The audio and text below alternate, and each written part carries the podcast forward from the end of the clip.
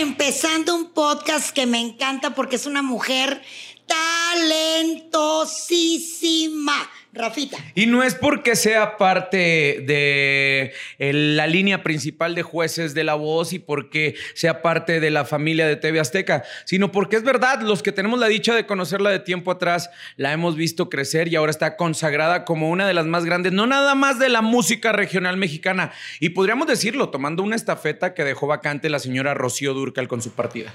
Claro que sí, es una de las cantantes eh, actualmente de regional mexicano con una de las trayectorias más impecables que he conocido. O sea, realmente de escándalos de esta mujer hay muy poco y para este podcast y para mí es una tragedia. Pero bueno, vamos a hablar de los grandes éxitos de Edith Márquez.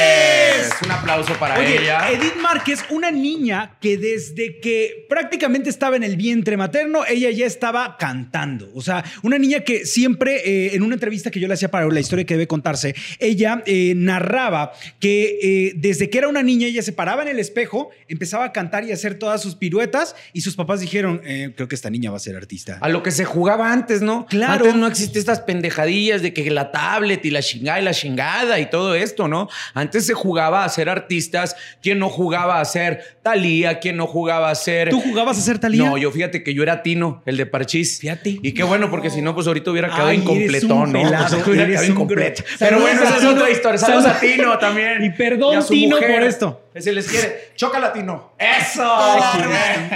Oye, quiero retomar esta parte de Rocío Durcal porque Ay. efectivamente ella es súper fan de Rocío Durcal y cuando recibe su primer disco de oro es precisamente Rocío Durcal la que se lo entrega. Entonces ella comenta que estaba, bueno, que sus calzones se quedaron ahí. Es que imagínate nada más, se cumplen ahí dos sueños importantes para Edith Márquez. Ella en el 98 graba el disco Frente a ti, en donde viene la canción de Mi error, mi fantasía. Lo que sucede ahí es que ella, pues, traía esta influencia de Rocío Durcal, la disquera lo sabía perfectamente bien y casualmente eran de la misma disquera. Entonces, eh, de pronto ella me comenta que llega al- a la- a- con la conferencia de prensa para que le entreguen su disco y de repente dicen, y le damos la bienvenida a la señora Rocío Durcal. Y entonces Ella, dice que ahí... bueno, Bueno, Pero ahí antes de cayó en eso- caos. Antes Sí, de eso. y lloró, por ella- supuesto. Exacto, ella se queda en shock. ¿Por qué? Porque ya la prensa amarillista o la prensa, ¿cómo le llaman ustedes la prensa del espectáculo? Que es así como, bueno, a los pinches pederos que la hacen de pedo en la prensa.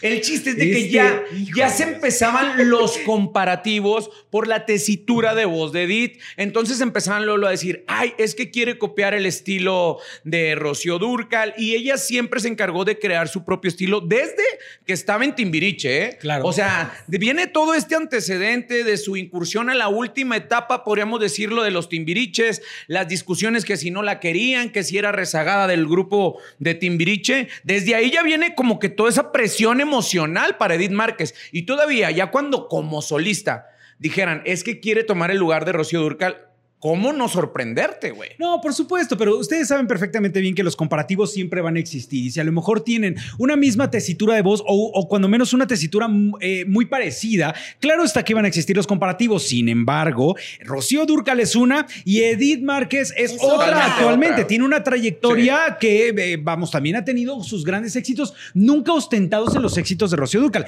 Cla- Claro, claro que, que va a haber los comparativos, pero me parecen dos grandes estrellas en dos momentos completamente distintos y que eso los hace grandes. diferentes. Ahora, ella también ahorita ya es coautora, ya es Claro. compositora también y ha hecho una mancuerna con diversos autores, válgame la redundancia, entre ellos Bruno Danza, que Bruno Danza es clave en la discografía de Totalmente. Edith, porque él es el de Mi error, mi fantasía, el de Mírame, grandes éxitos de Edith Márquez y me encanta que de pronto hay artistas que tienen este autor que les da éxitos y luego lo mandan a la goma y agarran otro de más nombre o qué sé yo y ella ha seguido fiel a Bruno Danza y aparte tienen ya una amistad personal pues muy fregona, ¿no? Maravillosa. Tiene una carrera impecable. O sea, no hay mitotes, no hay escándalos. Ráscale, Navarro. A ver, Pero ráscale, No ha pasado nada, pues. No, aquí no pasó nada, ¿no? Este, vamos, creo que los, independientemente de mitotes, si lo podemos hablar así, es que siendo una estrella como lo es, a la prensa siempre nos va a llamar la atención que si está embarazada, que si está con alguien, que si ya se divorció, que si ya se juntó con alguien, pero esta parte que ha tenido Edith hasta el momento no ha, no ha- no ha trascendido al- la, a, la, eh, a la prensa amarillista. Ella ha dejado muy claro cuál es la parte de su carrera y cuál es la parte personal. Ha sido muy celosa con el nacimiento de sus hijos, ha sido sumamente celosa Cuando con su divorcio Cuando el divorcio, ella pidió respeto, los medios casualmente la respetamos. O sea, Sí, sí, dijimos, sí. está bien, nos pidió pues no vamos nada. O sea, siempre ha tenido como una línea muy marcada de eso y eso tiene que ver también con la educación que le dan los papás, porque no ha sido una mujer que se ha ostentado en sus polémicas, si le podemos llamar así, para poder resaltar. Ella ha dicho, esta es mi voz, esta es mi carrera, esto es lo que yo sé hacer. Y es lo que necesita también hacer en la del vida. viene- nicho de una familia poblana, Y ¿no? muy unida, una familia muy unida y una familia que siempre ha estado ahí para apoyarla, ¿no? Mira, aquí les voy a contar una anécdota y me voy a regresar a esta parte cuando ella empieza a conseguir sus primeras grandes oportunidades. Ella me contaba y su hermana también me contaba que eh, cuando ella consigue su primera oportunidad es en aquellos concursos que había de juguemos a cantar y Exe etcétera. tú y la tú y la, la, la. eso, ¿no? De- eh, Este, Edith me menciona que estaba haciendo la fila porque iban a acompañar a un amigo de ellas, incluso a la hermana que también iba a hacer como el casting para ver si se quedaban. Entonces de repente empiezan a cantar en la fila y sale una persona de la producción y dice, oye, ¿no quieres hacer el casting tú también? Y dice, bueno, como siempre fue una niña muy despierta, la meten en el casting y queda. Aquí la cuestión fue que ella pasó la, eh, la primera etapa, la El segunda filtro uno, etapa, filtro dos, llegó filtro a los mejores 10 y ¿quién creen que le entrega su primer reconocimiento? De 10 mil pesos en aquel momento, que yo sospecho que han de haber sido como 100 mil pesos lana, actuales, ¿no? Sí, como 100 mil bolas. Nada más y nada menos que Pedrito Fernández, Ay, porque cantó Coqueta. Claro. Entonces la canción era cantar. Coqueta. Y entonces Edith gana, la elige Pedrito Fernández en aquel momento y le entrega su gran cheque de 10 mil Se me hace que Pedrito se sintió identificado con los chinos, con los chinos de Edith Márquez, con los chinos de Pedrito, que hasta la fecha sigue teniendo los mismos chinos De que hecho. utilizaba en la década de los ochentas, ¿no? Pues así empieza la gran historia de Edith Márquez en los grandes escenarios. y Pero a- creo a- a- también que independientemente, ella comienza y siempre lo ha dicho, siempre se quiso dedicar a la música. Pero un parteaguas fundamental fue su etapa siendo la hija del papá más soltero del mundo Por en la década de los ochentas. Eh, esta serie que durante muchísimos años crecimos con ellos y era creada de un núcleo familiar de un papá eh, soltero que criaba a tres hijos, entre ellos a Gerardo Quirós, a César Quirós también. Y Edith Márquez era la hija adolescente con esas problemáticas de celos, de estar en, en un nicho de una familia de, de un papá soltero. Y fueron años, Sí. años y años y años haciendo, haciendo, haciendo la actuación. ¿no? Era cuando estas benditas series de aquel momento no tenían tanta complejidad, porque era la eh, situación de tres adolescentes con un papá que no tenía una esposa. Entonces, era, era algo tan simple que se sentía sumamente identificado el público con este tipo de series y Edith llegó en un momento perfecto que no fue tampoco nada fácil, porque Edith en esos momentos acababa de entrar también a Timbiriche. Entonces ella traía este empuje de ser una Timbiriche que en aquel momento estamos hablando que era la banda juvenil más importante de, de- de la década de los años 80. Entonces de pronto entra eh, Edith, eh,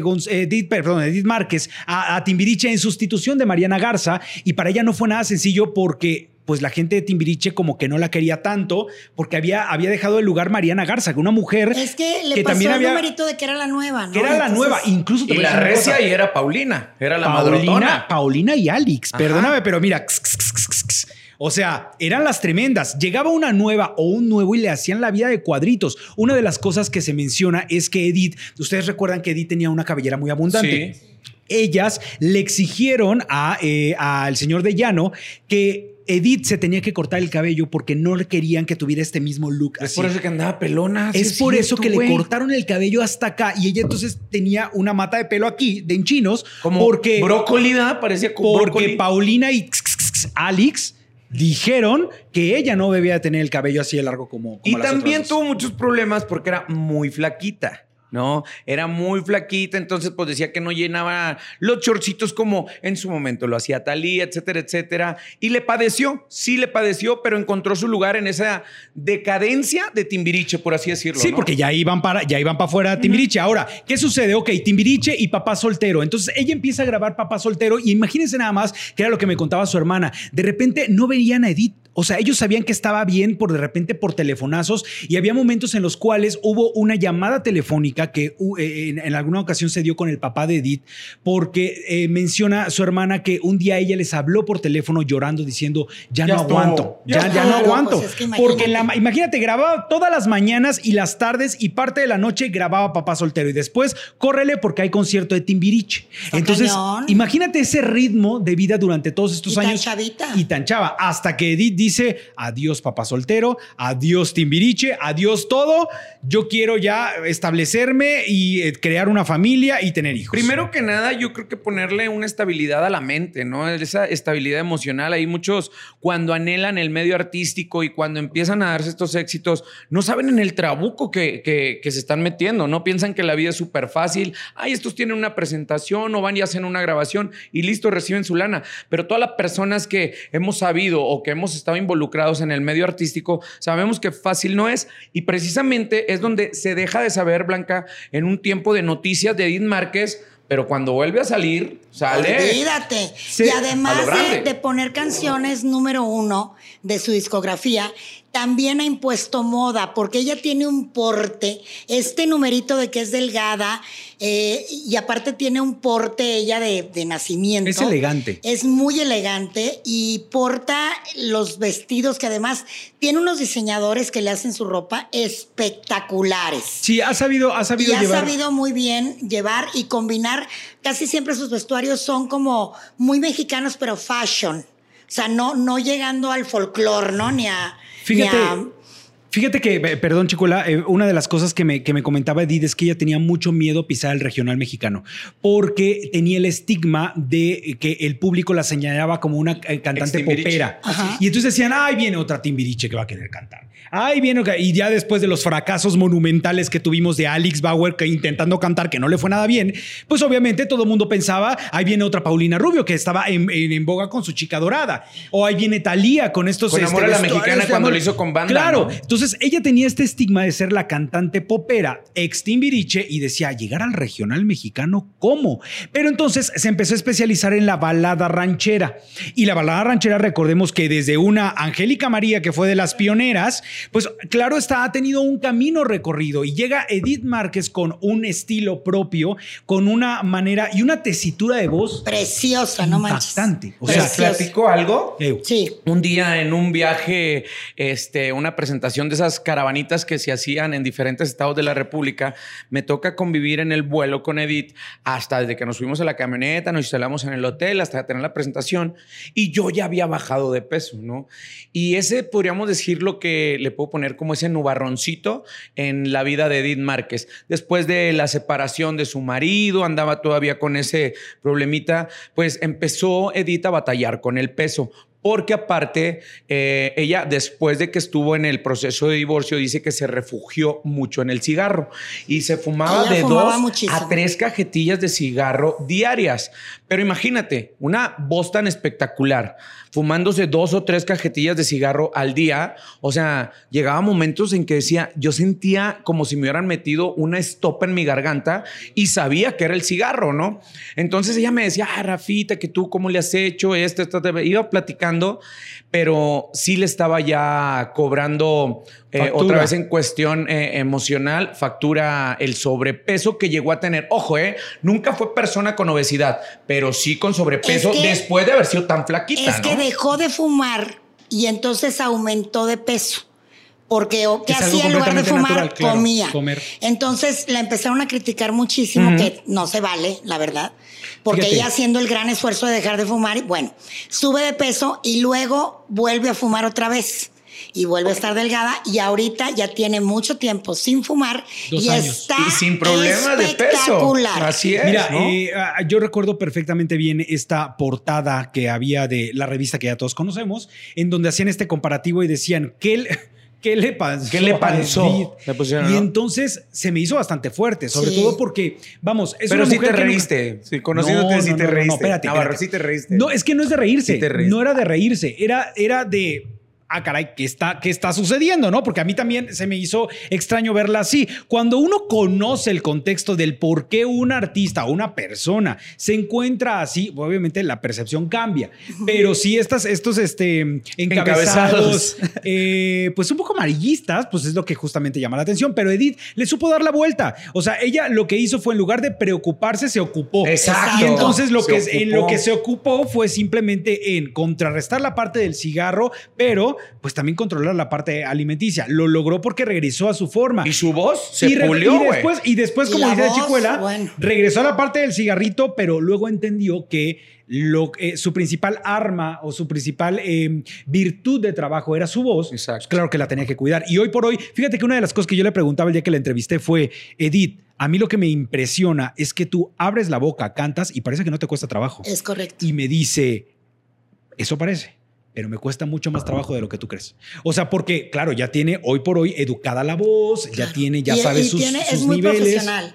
Es una mujer muy profesional y encontró el numerito, porque de un tiempo para acá, no nada más esta producción de ahorita, me atrevería a decir que desde la anterior, que no recuerdo cómo se llamaba esta producción, empezó con estos temas de cortavenas con el que las mujeres nos identificamos como de duro y contra ellas, contra ellos, perdón, y olvídate, la rompió porque tiene temas en la otra vida y esos temas de ese disco anterior, no manches, y los Fíjate. de ahorita, el perfecto cabrón.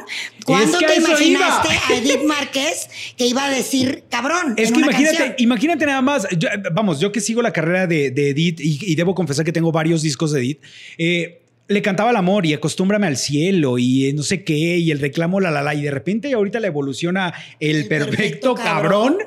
Es como, ah, ah, va, la evolución está padre, pero justamente eso es lo que la hace grande, que ha sido una mujer que se ha ido adaptando también a las nuevas generaciones. Sabe que independiente a cantar regional mexicano, las letras tenían que ir en evolución constante, no podía seguir cantando lo mismo porque entonces es lo que le sucede a muchos cantantes y muchas cantantes de distintos géneros, se llegan a estancar y cuando se estancan ya para sacarlos de esa, de esa situación, ya, no, ya es imposible. Y luego, Regresando- perdón, mm, porque se me va a ir nada Dale, más dale. rápido.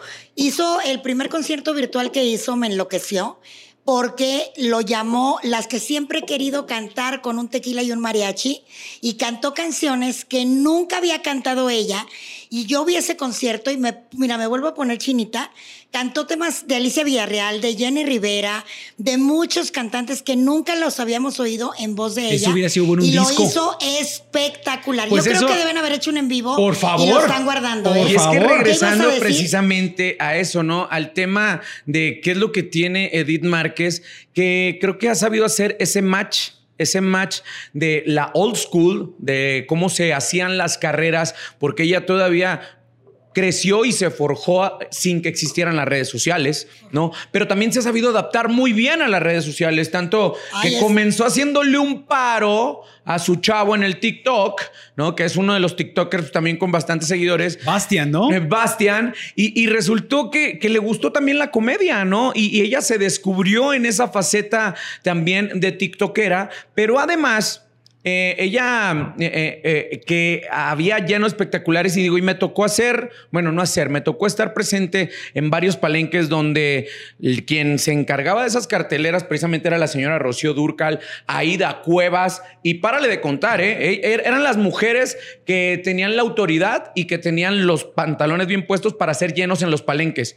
Y ella se puso a la par de ellas haciendo precisamente sold outs en varias ciudades de la República Mexicana con gente no nada más feministas, ¿no? O sea, que, que iban a escuchar las canciones de Edith, sino vatos que también iban con sus morras a llevarlas a los palenques, ¿no? Eso para Edith era muy importante. Y también ahora, en la nueva modalidad, como lo dijo Blanca, sabiendo hacer estos conciertos digitales, pero ahora en sus regresos, en su regreso a los escenarios en la Ciudad de México, hubo un concierto en la curva del auditorio, del, perdón, del au- autódromo autódromo. Hermano Rodríguez, donde desafortunadamente las inclemencias del tiempo no se prestaban para nada y ella decía, chingada madre, o sea, mi regreso a los escenarios oficiales, naturales, ¿no? Con público, a sana distancia, y, el, y la lluvia no me deja trabajar, dijo, señores, ¿qué puede pasar? No, pues que se nos vaya la gente o que un pinche toque, que... pues chingue a su madre, vámonos al escenario. Y lloviendo, la señora Edith Márquez terminó su concierto Y empapada y la no gente con ella. fue. Mira, Así ¿Qué en ese, concierto, en ese concierto uno de sus invitados especiales fue Horacio Palencia. Yo platiqué con Horacio 24 horas después de este suceso y él me contaba que Edith estaba convencida en querer ser- eh, seguir con el, con el concierto, pero que Protección Civil también le dijo, hey, aquí puede haber un cortocircuito porque pues, hay mucho cable, mucha Claro. cosa.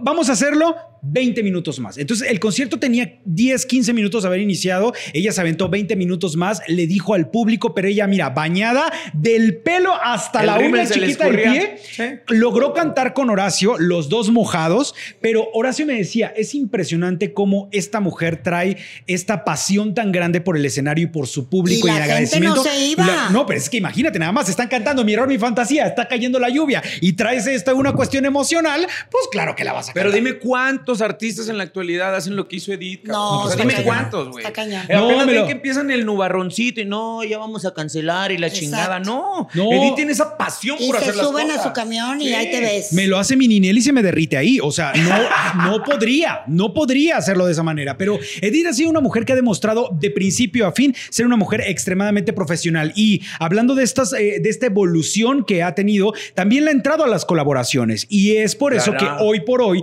también tiene una colaboración muy importante. Y, y creo que es un, es un dando y dando.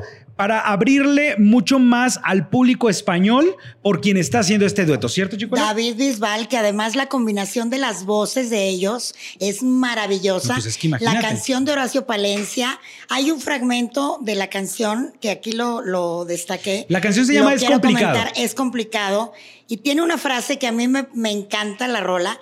¿Cómo te puede lastimar, ilusionar y lastimar una misma persona? Yo creo que muchos se identifican con esa frase porque a muchos nos ha pasado ese numerito. Y me encanta la historia de la rola porque Edith voltea la tortilla. Casi siempre la que sufre con esta historia de es complicado es la mujer. Claro. Y aquí ella lo plantea en el video al revés. Fíjate. Ella es la chingona, invitó a sus amigas, Araceli Arámbula, Alex, La Josa. ¿Qué cosa? Mariana Garza, estuvo- creo que también el, está. Mariana backstage, Garza. el backstage de esa madre en los videos se pusieron bien buenos. ¿no? Buenísimo. Nos estuvo Imagínate. platicando Edith ahora que estuvo de invitada ayer. en Corazón Grupero. Nada, bueno, que el director les decía, este.